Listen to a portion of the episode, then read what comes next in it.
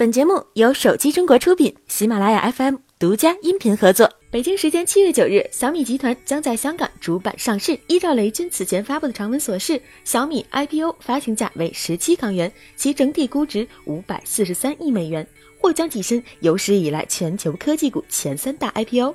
如今上市在即，小米公司官微也通过自身的方式表达了对米粉以及诸多支持者的感谢。九大城市同时点亮地标，硕大的“谢谢”二字，诚意满满。北京、上海、深圳、广州、武汉、南京、成都、香港这九座城市中极具代表性的地标，在今夜被小米点亮，配上小米公司官微的那句千言万语，只想说一声谢谢，谢谢所有用户，谢谢米粉，谢谢。我想很多米粉都在此刻有种莫名的情感涌上心头。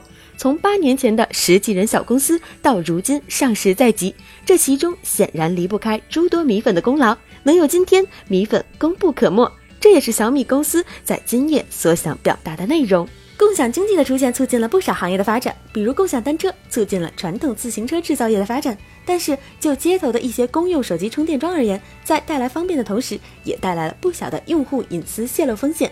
最近，福州警方发布视频提示，部分公用手机充电桩可能带来用户隐私泄露的风险。测试发现，当手机连上手机充电设备时，屏幕上弹出了“允许 USB 调试码”的提示。如果允许 USB 调试这个步骤，就相当于让充电设备掌握了手机的绝对控制权。通过这一操作，充电桩竟能读取充电手机中的照片、短信以及通讯录。而这些信息泄露后，不仅仅是自己，就连家人和朋友也同样暴露在了不法分子的视线中。因此，在手机接入手机充电桩时，出现允许 USB 调试时，最好是拒绝权限。如果一定需要手机充电，那么我们可以选择只有数据传输功能的充电设备，并将手机关机。信息时代的发展，用户隐私越来越成为关键筹码。用户自己一定要提高安全意识，做好让隐私做到零泄露。苹果作为科技圈的绝对大佬，每一款产品的推出都是对整个行业的一次变革。还记得当年 iPad 第一次亮相时，我们并不知道如今它会拥有这么重要的地位。不过，由于 iPad 定位影音娱乐的性质，同时得益于它的好质量，大家的换机热情并不是太高。近日，有推特爆料大神表示。苹果的 Avatar Kit 包括了 Animoji 和 Memoji 等其他相关功能，并且在测试版 iOS 十二系统中已经被修改，支持 iPad 大尺寸显示屏。从数据来看，不出意外的话，新款 iPad 也将支持 iPhone Ten 上的 Face ID 人脸识别了。拥有了 Face ID，实体 Home 键终于可以下岗了。